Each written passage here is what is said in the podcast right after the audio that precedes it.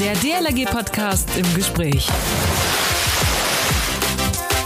Allein in diesem Jahr sind bereits wieder sehr viele Menschen in Flüssen ertrunken, insbesondere in Rhein, Elbe oder Donau. Die Flüsse sehen so harmlos aus. Dennoch, im vergangenen Jahr verloren 130 Menschen in einem Fluss ihr Leben. Was macht Flüsse so gefährlich?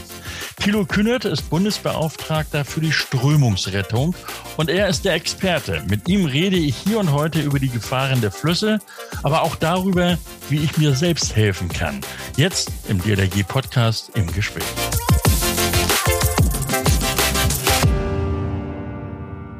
Es ist Sonnabend, also Samstag, und da heißt es Moin, Hallo, Servus, Grüß Gott und Tag alle zusammen. Mein Name ist Achim Wiese und ich bin Pressesprecher der DLRG.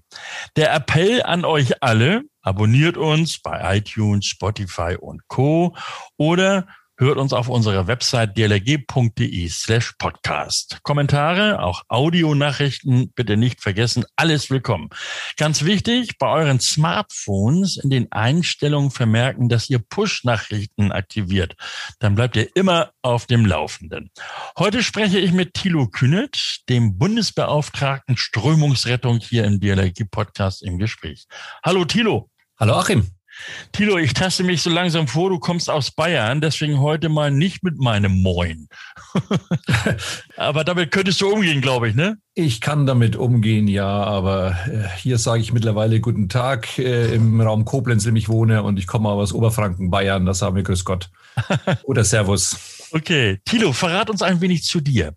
Woher genau kommst du und was machst du bei der DLRG? Ja, ich komme, gebürtig komme ich aus einer kleinen Stadt im Fichtelgebirge in Oberfranken, mhm. aus Münchberg. Da war dann auch meine erste DLRG-Heimat. Ja, äh, ich war mein Leben lang schon immer wasseraffin und war, ich denke, seit ich laufen konnte, schon immer regelmäßig im Schwimmbad. Ähm, mit zwölf Jahren trat ich dann äh, einer örtlichen DLRG bei, weil ich den Wunsch hatte, ich wollte unbedingt tauchen lernen. Aha. Ja, okay. und dann konnte ich in dieser Ortsgruppe Schnorcheltauchen lernen, Rettungsschwimmen, die Sun-Ausbildung habe ich gemacht. Ja, schließlich wurde ich Gerätetaucher und Einsatztaucher. Mhm. Ja, die DLRG war da immer für mich so ein mehr als nur Schwimmen und ein Schwimmverein, sondern ich hatte immer Spaß dabei. Die Gemeinschaft war klasse, es war abwechslungsreich, da war eben Schwimmen, Retten, Tauchen und ja, im Laufe der Zeit, wie es so ist, äh, gab es viele Fortbildungen, es gab viele Weiterbildungen und ja, mittlerweile habe ich nicht nur Tauchen gelernt, sondern bin auch äh, schon Tauchlehrer. Aha, okay.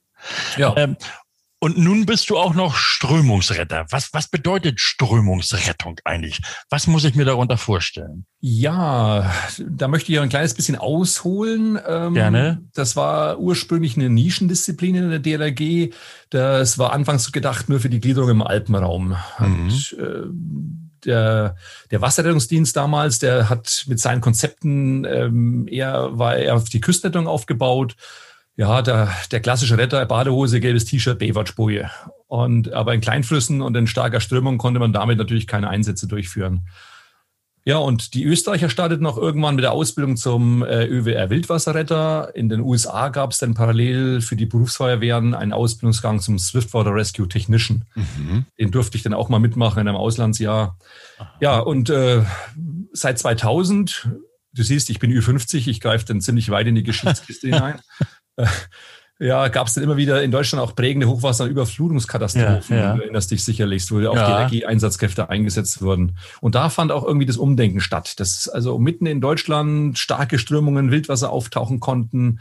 Äh, nicht nur im Alpenraum, auch im Binnenland nach einem Starkregen werden eben Bäche zu reißenden Flüssen und ja, du kennst die Bilder und wir alle kennen die Bilder aus den Nachrichten. Ja, ja. Ja. Und äh, möchtest du jetzt ungeschützt in diese Fluten springen, nur mit der Badehose und äh, die Motorboote? Lieber nicht. Ja, genau. Und die Motorboote versagen meistens auch. Ja, und dann gab es ein Konzept eben zur Weiterbildung für Wasserretter und dann wurde das zur Strömungsrettung irgendwann als eigenständige Disziplin. Mhm. Und wenn ich das so zusammenfasse, dann sind die Strömungsleiter letztendlich Spezialisten für Oberfl äh, Oberflächenrettung in stark fließenden Gewässern, in Wildwasser und im Hochwasser. Aha. Was, äh, äh, wie kann ich denn überhaupt Strömungsretter werden? Muss ich da irgendwie was Besonderes schon von Haus aus irgendwie mitbringen? Eigentlich ist es eine Einsatzkomponente. Also das ist nicht so wie ein ähm, wie eine Jedermann-Ausbildung wie der Rettungsschwimmabzeichen, sondern das ist wirklich eine gezielte Aus- und Fortbildung für Einsatzkräfte der DLRG. Mhm. Das erstmal vorweg. Aber wenn du Stimmungsretter werden willst oder jemand äh, von den Zuhörern natürlich, äh, wir haben jetzt seit 2017 eine eigene Prüfungsordnung und den Grundlehrgang, der heißt Stürmungsretter Stufe 1 oder SR1 ja, gesprochen, ja. den kann man schon mit 16 beginnen.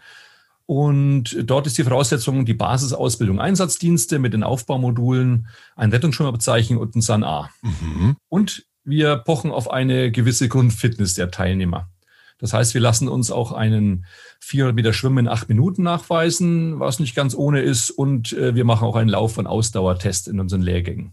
Da könnte ich mir vorstellen, ist da auch so ein ärztliches Attest noch notwendig? Bei, bei so, also man muss ja tatsächlich irgendwie sportlich durchaus auch in der Lage sein, das zu bewerkstelligen, ne? Korrekt, ein, ein äh, ärztlicher Test beziehungsweise eine, eine Selbsterklärung, mhm. wie bei Rettungsschwimmabzeichen. Liege ich da jetzt falsch oder also wenn ich jetzt sage, hm, die Strömungsretter sind ja auch so eine Art Elitetruppe der Wasserretter.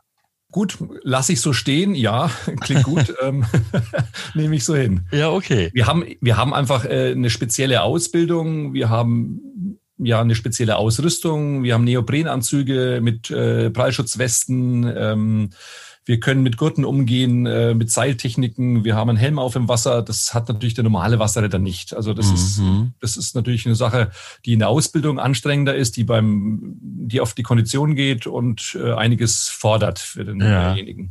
Tilo, ähm, wir waren mal zusammen auf einer Übung. Also ich war nicht als Teilnehmer dabei, sondern als Beobachter und wir hatten damals auch einen Film gedreht. Und zwar in, das war in Winsen in Norddeutschland.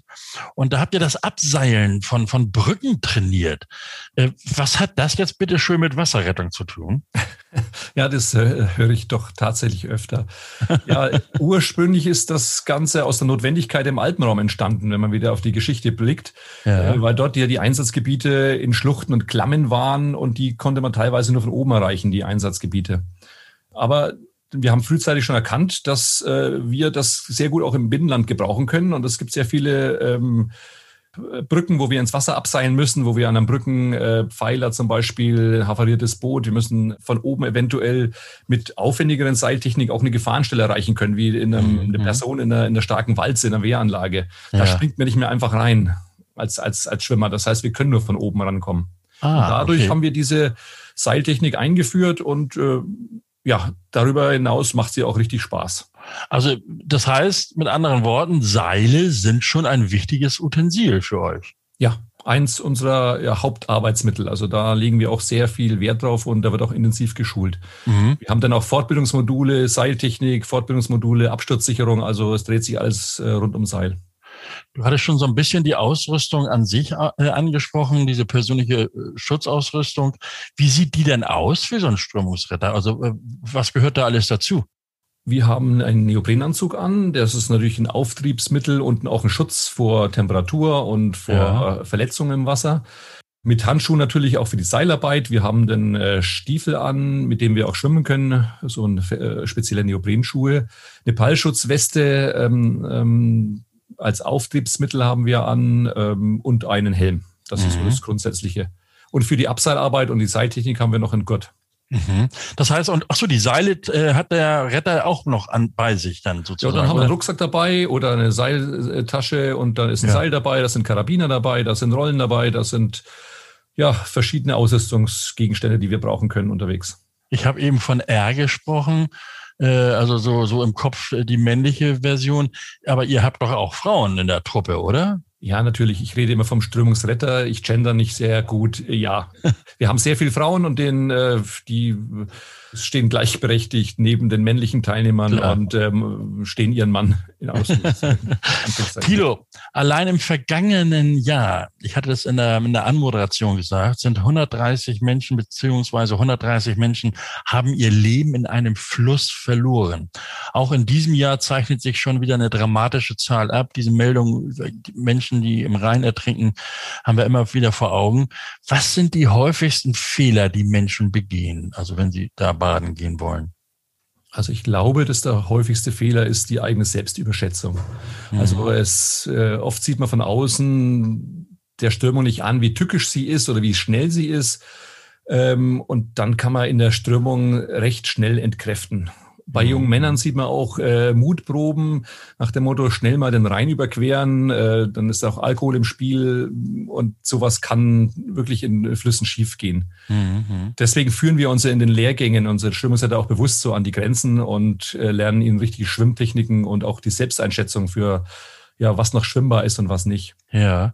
Das heißt, muss ich mir das so vorstellen, dass ihr auch tatsächlich in die Strömung reingeht und mal, mal praktisch jeden einzelnen Teilnehmer spüren lasst, äh, wie stark so eine Strömung sein kann? Du hast es mir aus dem Wort, äh, aus dem Mund genommen, die Worte, ja, äh, die Stürmung spüren. Das ist so ein bisschen äh, die Hauptprämisse. Unser Lehrgang ist, hat fast keine Theorie mehr mittlerweile. Wir machen ja. ganz viel Praxis und dann geht's wirklich direkt in der PS, mit der PSA, der persönlichen Schutzausrüstung, geht's direkt ins Wasser und der Teilnehmer soll wirklich äh, die Strömung spüren und äh, auch mal an seine Grenzen geführt werden. Okay. Gab es dann da auch schon mal Tränen, weil einer sagte, ich schaff das nicht? Ja, die Tränen kommen meistens schon am Anfang, wenn wir den Lauftest machen und die Fitnesstests abfragen und dann auch äh, Teilnehmer dann danach bitten müssen, äh, den Lehrgang abzubrechen, beziehungsweise ja. äh, nicht zum Lehrgang zulassen, weil das einfach dann äh, zu gefährlich ist, wenn die Leute ja, einfach ja. nicht die Fitness haben. Weil wenn man dann in der Strömung irgendwo äh, versagt, äh, erschöpft sich treiben lässt, dann ist es nicht nur gefährlich für den Teilnehmer selbst, sondern auch für die Kameraden, die eventuell einen, äh, eine Rettungsaktion machen müssen. Mhm. Tilo, wir hatten eben über Flüsse gesprochen, Strömung und so weiter. Es gibt ja in Flüssen auch diese Buhnen, gerade so im, im, im Rhein beispielsweise sieht man die ja immer wieder. Zwischen so zwei Buhnen kann ich doch eigentlich baden. Ne? ja, die erscheinen immer recht harmlos, diese Buhnen, und äh, die sind ja zur, zur Stürmungsregulierung eingesetzt. Sturmabwärts hinter den Buhnen ist das Wasser meist ruhig und da gibt es auch meistens sehr schöne Strand, Stände und Sandbänke ja. und die werden auch sehr gerne zum Baden genutzt, wie du sagst. Ähm, aber vor den Buhnen äh, entsteht äh, eine nicht unerhebliche Strömung. Und äh, wenn ich mich zu weit rauswage und den Buhnenkopf gehe, da gibt es sogar manchmal auch Wirbel und Strudel und dann kann ich schnell in die Strömung ger gerissen werden. Und gerade der, der Badende und der ungeübte Schwimmer, der plötzlich überrascht in die Strömung gerissen wird, der hat dann eventuell ein Problem. Mhm. Flüsse sind ja auch irgendwie eine Straße, ne? nämlich eine Schifffahrtsstraße. Ähm, was heißt das für mich? Ja, Schiffe. Also die, die Schiffe sind auch eine sehr, sehr große Gefahr für die ähm, ähm, ja, in der, in der Stürmung oder in, in Flüssen, weil die ja erstmal Kleinschiffe, die auf mich zurasen können, die mich eventuell gar nicht sehen können beim Schwimmen. Mhm. Ist die eine Gefahr. Oder auch große Pötte. So in, am Rhein gibt es so bis zu 200 Meter lange Schubverbände, die ähm, einiges an Sog äh, und Strömung haben an, an sich. Das heißt, die ziehen auch richtig Wasser mit und können einen Schwimmer äh, ans Boot ranziehen. Mhm. Das kann man sehr gut beobachten, wenn du jetzt an einem Großfluss stehst und so ein ja. Boot vorbeigeht, dann merkt man richtig, wie vor einem das Wasser weggezogen wird und wenn der vorbei ist, dann kommt das Wasser zurück. Ja, das ist eine tückische Gefahr, so gerade bei Kleinkindern, die spielen dann am Wasserrand, die Eltern gucken zu oder sind ja. vielleicht äh, unaufmerksam und dann tappt der Kleine dem, dem weglaufenden Wasser hinterher und plötzlich kommt die Welle, schwappt zurück und dann ist er im Wasser und wird vielleicht abgetrieben. Ja, ja, leider auch äh, oftmals zu spät für, für die Hilfe dann. Genau. Ähm, es gibt ja, das ist ja so ein neues, so ein, so ein, so ein Modewort, Poser. Also es gibt die ja mit den Autos mittlerweile in den Innenstädten. Äh, es gibt ja auch diese sogenannten Poser, die sich auf Brücken stellen und dann zeigen wollen, wie toll sie da runterspringen können, nämlich in den Fluss hinein. Äh, was, was lauern denn da für Gefahren auf mich? Ja, also das ist erstmal eigentlich Dummheit, in irgendein unbekanntes Gewässer zu springen. Ich weiß ja nicht, was unter mir lauert. Äh, ist ein, Naturgewässer kann sich ja auch ständig verändern. Da kann ja auch mal ein, ein äh, äh, plötzlich eine Untiefe da sein, ich kann auf einen Stein springen äh, ja. oder ich werde eben von der Strömung abgetrieben und mitgerissen und ja, mit all den Gefahren und den Unfällen, die wir erkennen. Mhm. Es gibt ja auch, also bei den Brückenpfeilern, da entstehen Strudel, ist das richtig? Ja, es können Strudel, es, es klingt immer gruseliger in der Literatur, die Strudel, die einen nach unten ziehen und dann ja. festhalten. Das ist in Flüssen nicht ganz so dramatisch. Ähm, ja, die Strudel habe ich selbst erlebt. Die ziehen einen, äh, die lupfen ein bisschen an, ziehen einen nach unten und spucken einen aber wieder aus. Das ist wieder das, der Vorteil der Strömung, dass ich dann irgendwann wieder rauskomme. Sei denn, das ist irgendeine Einbaute dahinter. Das, das, dann habe ich natürlich ein Problem. Okay. Das kann natürlich passieren. Und wer ungeübt ist und in sowas reingerät ja. und Panik bekommt, Wasser schluckt, dann äh, kann es natürlich zu Unfällen kommen. Gut, dann brauche ich jetzt deinen Tipp. Wenn, wenn man in so, einen, in so einen Strudel hineingerät und so und auch nach unten gezogen wird, wie komme ich denn da wieder raus? Oder, oder was sollte ich tun? Äh, kennst du das Buch von Douglas Adams, Per Anhalter durch die Galaxis? Nein, muss ich gestehen, kenne ich tatsächlich nicht. Das ist eins meiner Lieblingsbücher und Klassiker okay. der Science-Fiction-Literatur. Äh, da steht nämlich auf dem galaktischen äh, Handbuch für die Reisenden, steht äh, oben in großen goldenen Lettern geschrieben, Don't Panic. Und das ist mein Ratschlag eigentlich an alle, die sich jetzt treibend in der Strömung befinden oder in so einer, in so einem Wirbel. Ähm, keine Panik, Ruhe bewahren. Gut, aber jetzt werde ich runtergezogen und, und, und ich muss ja, oder du sagtest, da komme ich von alleine oder ich komme sowieso irgendwann wieder raus? Ja, ich meine, in den Lehrbüchern steht, ich, ich tauche ja. dem äh, in dem Stuhl nach unten, stoße mich dann unten ab und gehe seitlich aus dem Stuhl wieder raus. Ah, okay. Ähm, ich selbst bin der Meinung, dass das in einem Fluss, der schnell fließt, der ist dunkel und äh, tiefer, als man eigentlich tauchen könnte, nicht funktioniert.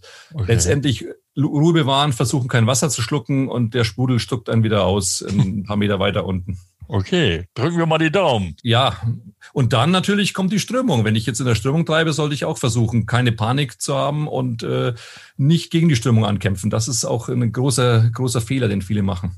Sondern was sollte ich tun? Ja, die versuchen, wer in die Strömung gerät, versucht panisch zurückzupaddeln, an seine, an seine Einstiegsstelle zurückzukommen. Das klingt meistens nicht. So ein, ja. so ein Fluss ist richtig schnell.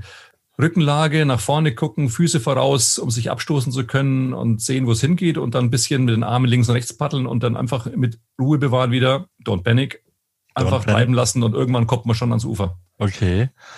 Gibt es so eine, so eine, so eine Tabelle, sag ich mal, oder die Top 5 der gefährlichsten Flüsse? Wüsste ich nicht. Also die Flüsse werden so, die werden immer gefährlicher, je schneller sie sind. Ich meine, mhm. ich, ich habe einen kleinen Bach, der harmlos erscheint und äh, wo die Leute ständig baden gehen und dann ist plötzlich Hochwasser und nach dem Starkregen hat der plötzlich 14 Stundenkilometer und mehr. Mhm. Ähm, oder ähm, ein Alpenwasser, Weißwasser, das natürlich immer so schnell ist durch die, durch die Gefälle. Äh, ja. Wenn ich weißes Wasser sehe und es, äh, äh, es schäumt und das Wasser ist schnell, dann weiß ich, der ist gefährlich. Okay, das ist schon mal ein guter Hinweis. Wir hatten eben drüber gesprochen, wenn ich selbst in so eine Strömung gerate, wie ich da wieder rauskomme und so weiter. Was, was sollte ich denn tun, wenn ich dieses, das beobachte, dass da jemand in so einer Strömung ist und, und wahrscheinlich auch um sein Leben kämpft? Dann erstmal der Rat, niemals selbst ins Wasser springen. Das heißt, äh, dann kann sich derjenige dann äh, selbst in Gefahr bringen und dann haben wir womöglich zwei ähm, ja. Verunfallte im Wasser, die treiben. Das sollte man immer den Profis überlassen, wie jetzt in Schnelleinsatztrupps der DLRG oder anderen Wasserrettungseinheiten. Ja, schnell einen Notruf absetzen und ja, wenn es der Ufer vielleicht zulässt und Fließgeschwindigkeit zulassen, kann man versuchen, den, dem Treibenden irgendwie einen Rettungsring oder Wurfsack zu, zu werfen. Ja. Mhm, mhm Manche mhm. Flussufern gibt es ja, äh, sind ausgestattet mit, mit äh, Rettungsringe oder irgendwelchen ja. Rettungsmitteln. Das ist aber das Einzigste. Bitte nur von außen und nicht selbst ins Wasser springen. Okay. Und wenn man das, wenn das Ganze in einem Großfluss passiert und die Person wird langsam in die Mitte gezogen, äh, dann, dann kann sowieso nur noch der Einsatz eines Motorrettungsbootes helfen. Dann kommt ja. man schon gar nicht mehr hinterher. Okay. Also das nicht nur als Hinweis verstehen, sondern durchaus auch als echten Appell. Ja.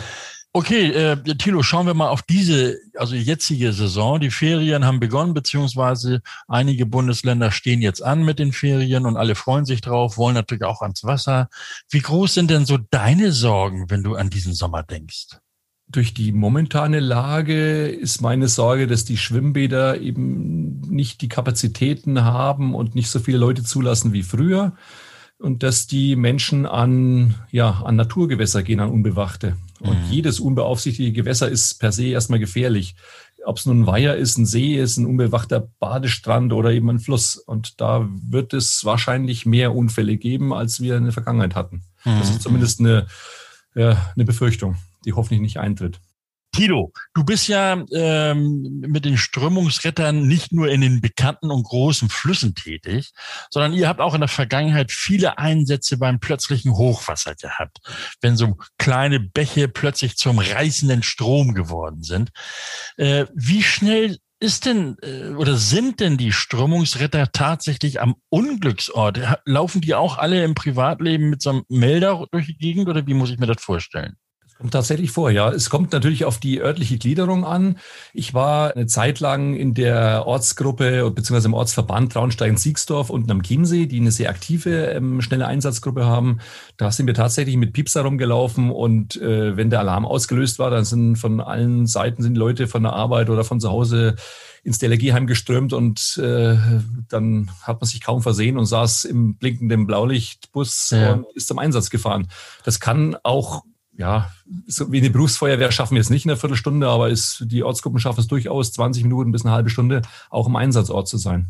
Das ist natürlich schon eine großartige ja. Äh, Sache. Wie muss ich mir denn so einen Einsatz dann vorstellen? Dann kommen da irgendwie, was weiß ich, zehn Leutchen an und äh, da weiß auch jeder sofort, was er zu tun hat, sie zu tun hat und man koordiniert das oder, oder wie läuft so ein Einsatz ab? Ja, das hoffe ich doch, dass sie wissen, was sie tun. Also die lokalen Einsatzgruppen, die schnellen Einsatzgruppen, die müssen natürlich äh, regelmäßig trainieren, die haben eine mhm. Führungskraft, äh, die sowas Ganze koordiniert und dann haben die Leute auch ihre festgelegten Aufgaben. Mhm so eine SEG besteht ja nicht nur aus den Strömungsrädern. Das heißt, da ist meist ein Boot dabei, da ist ein Bootsführer dabei, da ist ein Funker dabei, da sind auch Taucher dabei, falls die Person jetzt in einem See vermisst ist äh, und es gibt einen Unterwassereinsatz, da kann der Strömungsräder natürlich auch nichts machen. Ja, und dann hat jeder seine Aufgaben und die Spezialisten, die geht los und dann muss der Einsatzleiter vor Ort Ortserkundungen, was ist passiert und setzt seine Leute dementsprechend ein, äh, jagt vielleicht ein paar äh, Leute in einem Zweitfahrzeug sturmabwärts, äh, um da eine Sperre aufzubauen, wenn es eine treibende Person gibt, um die abzufangen. Ja. ja und dann geht sowas Hand in Hand. Okay. Ja, dann hoffen wir mal, Thilo, dass die Saison einigermaßen friedlich und ruhig abläuft kein, kein Hochwasser, wenig Menschen sich der Gefahr ausgeben und äh, einfach so in Flüsse gehen und, und eben dort praktisch auch in Lebensgefahr geraten. Das hoffe ich auch, ja. Thilo Kühnet, der Bundesbeauftragte der DLRG für die Strömungsrettung zu den immer wieder hohen Ertrinkungszahlen in Flüssen. Vom Baden in Flüssen rät die DLRG ab, es sei denn, es handelt sich um eine offizielle beaufsichtigte Badestelle. Schöne Grüße in den Süden und vielen Dank, Thilo. Vielen Dank dir auch. Mach's gut. Ciao. Okay. Allen noch einen schönen Tag. Denkt bitte daran, uns zu abonnieren. iTunes oder Spotify. Oder ihr hört uns direkt unter dlrg.de slash podcast. Vergesst eure Kommentare nicht. Ich sage es immer wieder.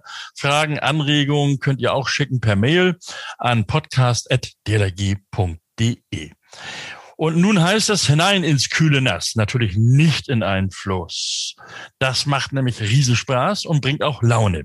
Es sind Ferien im Lande und da zieht es die Menschen mit ihren Kindern an den See oder an die See. Aber es gibt Regeln, an die man sich halten sollte. Sonst könnte es lebensbedrohlich werden. Die Baderegeln der DLRG. Aber was verbirgt sich hinter den Baderegeln? So aus medizinischer Sicht. Das klären wir am kommenden Sonnabend hier im DLRG Podcast im Gespräch mit dem stellvertretenden Bundesarzt Reik Schäfer. Mein Name ist Achim Wiese. Schönen Dank fürs Zuhören. Bis kommende Woche. Man hört sich. Der DLRG Podcast. Jeden Samstag eine neue Folge.